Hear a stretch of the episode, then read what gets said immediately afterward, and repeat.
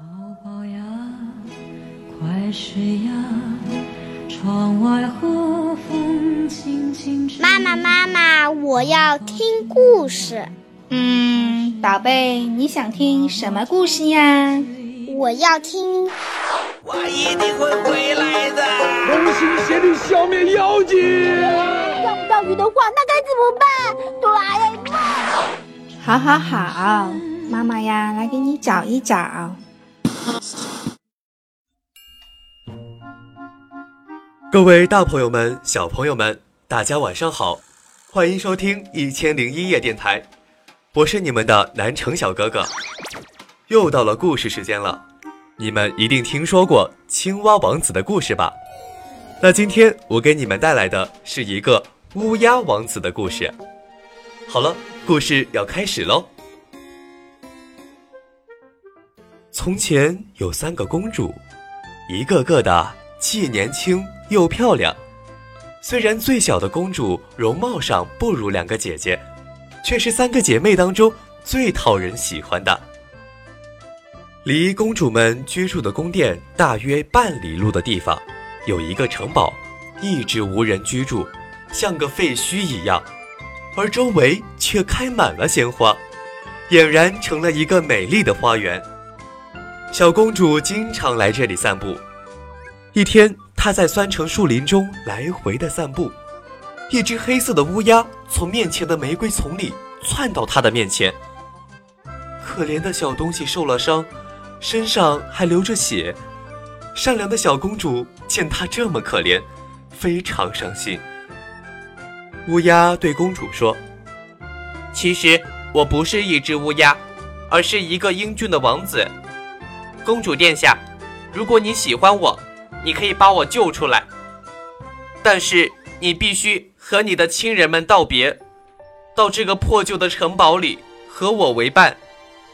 这里面有一间屋子可以居住，里面有张金床，在那里你的生活起居都得自理。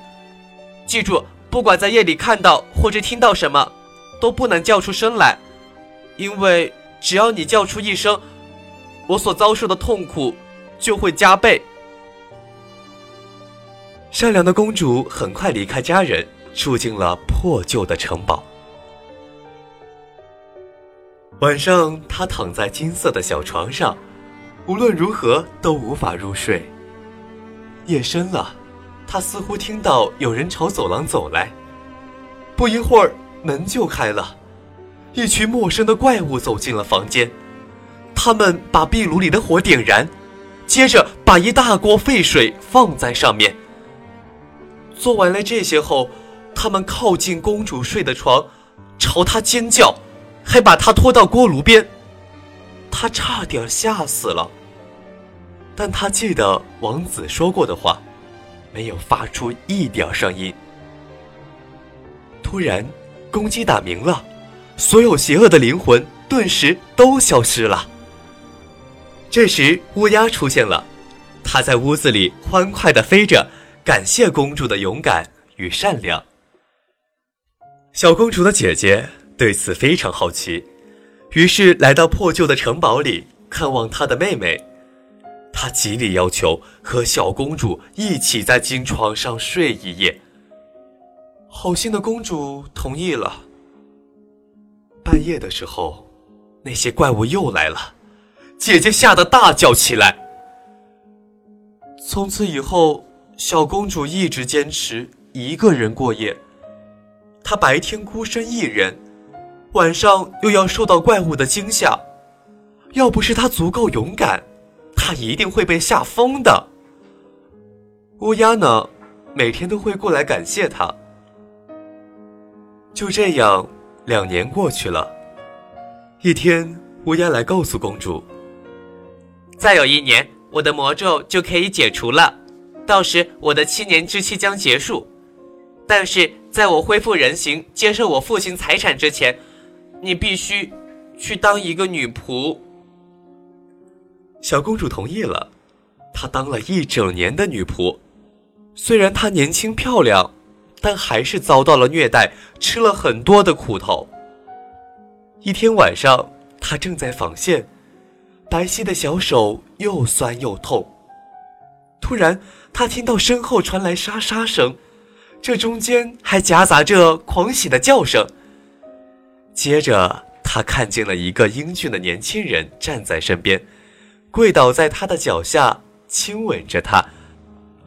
我就是那个王子。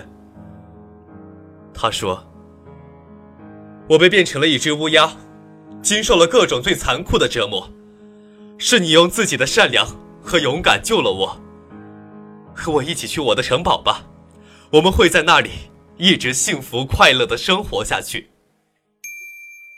他们回到了那个曾经让他们受苦受难的城堡。城堡已经被重新翻修过了，完全不是之前的那个样子。王子和公主在那里过上了幸福的生活。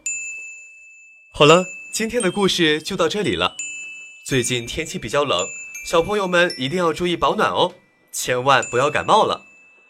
我是你们的南城小哥哥，我们下期再见。